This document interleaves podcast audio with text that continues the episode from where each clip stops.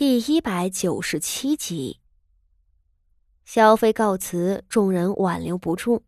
可那冯二夫人的地位还不如邱夫人和徐太夫人，被邱夫人半推半就的拉了过去。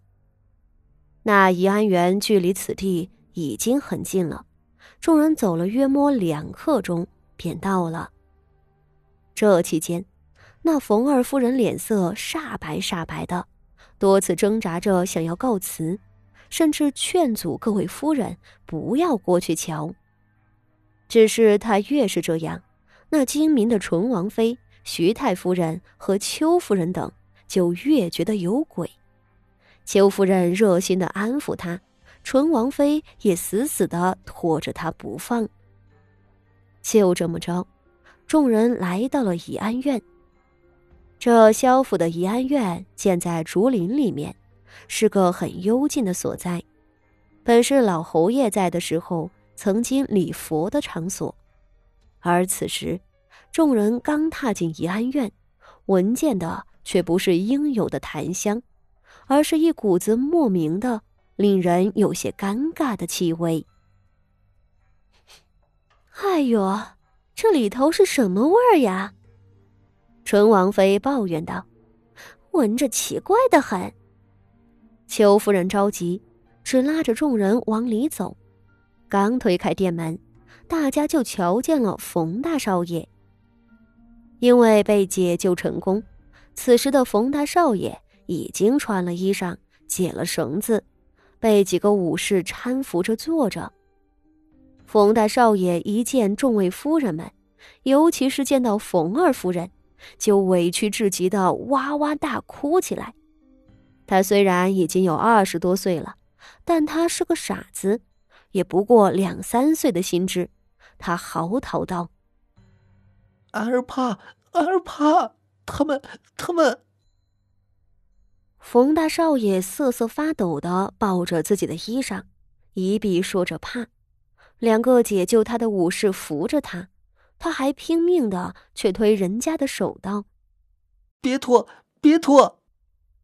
哎呦，可怜的孩子，这是怎么了啊？邱夫人怜悯道：“冯大少爷天性痴傻，已经够可怜的了，是谁竟然绑架了他？那三个胆大包天的刺客呢？在哪里？”有武士答道：“已经压下去了。”徐策却道：“这一日之内，冯家大少爷和荣安县主都被绑架，这绝非是巧合，一定是同一伙人策划了这起绑架案。若说傅锦仪被傅妙仪捆绑拖行一事，或许和刺客无关，但此时再看冯大少爷也被绑架，便不得不叫人怀疑有刺客了。”邱夫人等人则想得更深一些。那纯王妃转了转眼珠子，道：“就算不是刺客所为，光天化日之下，在萧太夫人的寿宴上绑架了冯大少爷和荣安县主，这实在是令人发指。”说的是啊，荣安县主虽然出身不高，但他是太后亲封的县主，绑架他就是藐视皇族。更遑论冯大少爷是冯家全族的命根子。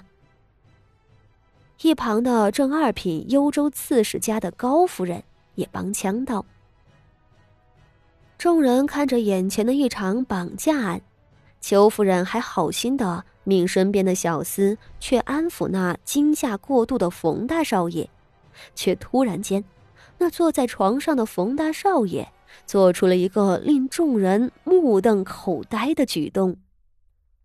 只见他在众目睽睽之下，旁若无人的将自己的裤子脱了下来，随后他扭动着身子，哭着叫道：“他们让我这样的，是他们让我这样的，我忍不住了，我忍不住了。”